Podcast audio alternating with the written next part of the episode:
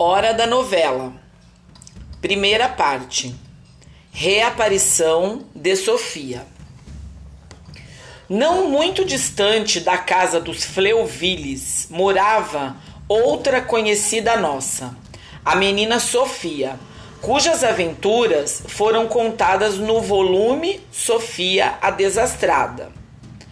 Ela reaparece aqui, mas já depois de haver perdido a mãe, que era chamada, como vocês hão de se lembrar, Senhora de Rean. Mas não foi apenas este golpe que ela sofreu.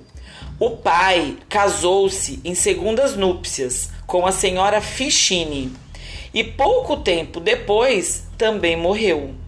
Assim, Sofia ficou vivendo com a madrasta Frequentemente, as duas iam à casa da senhora de Freuville, como aconteceu naquele dia.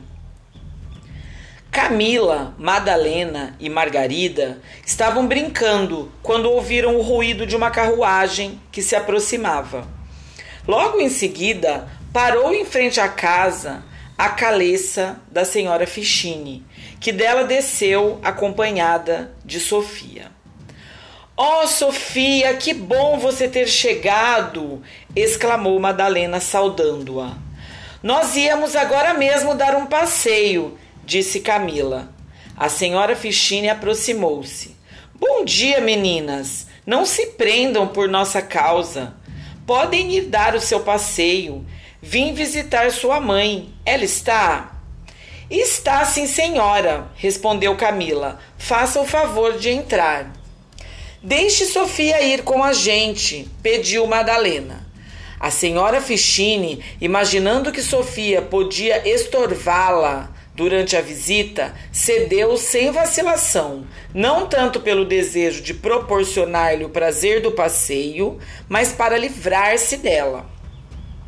Não deixou, porém, de observar Veja como se comporta, ouviu, Sofia? Se fizer alguma arte, dou-lhe uma surra quando chegarmos em casa. Entendeu bem? A menina baixou os olhos. Vamos, responda. Entendeu bem? Insistiu a senhora Fichine ao mesmo tom áspero. Entendi, sim, senhora, respondeu afinal Sofia. Quando a senhora Fichine entrou na casa, ela se voltou para Camila e Madalena. Aonde vocês vão? Nós íamos passear, disse Camila, mas agora já não sei o que vamos fazer. Por quê? Bem, depois do que a senhora Fichine disse, acho melhor a gente ficar por aqui mesmo. Eu não quero que você leve uma surra por nossa causa. Mas eu não vou fazer nenhuma arte, ponderou Sofia. E se ela achar que você fez? Continuou Camila. Nervosa como está, ela pode lhe bater por qualquer coisa.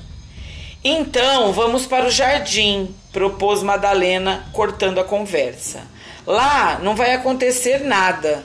Ficaremos sossegadas cuidando das flores.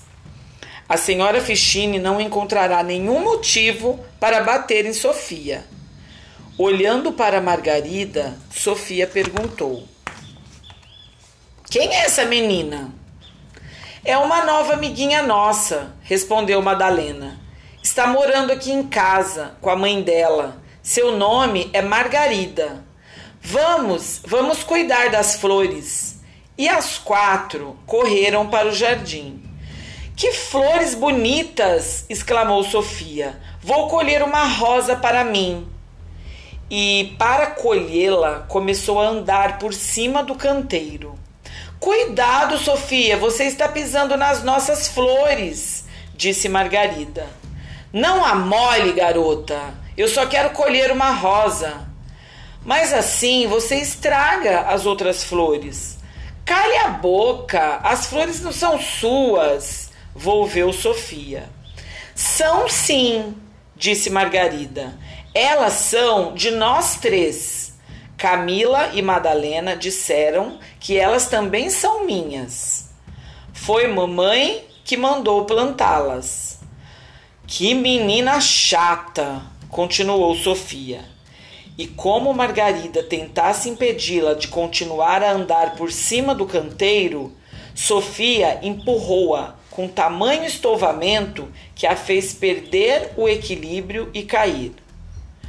Ao ver Margarida no chão, e agora? O que será que aconteceu com a Margarida, hein, pessoal? Aguardaremos o próximo capítulo.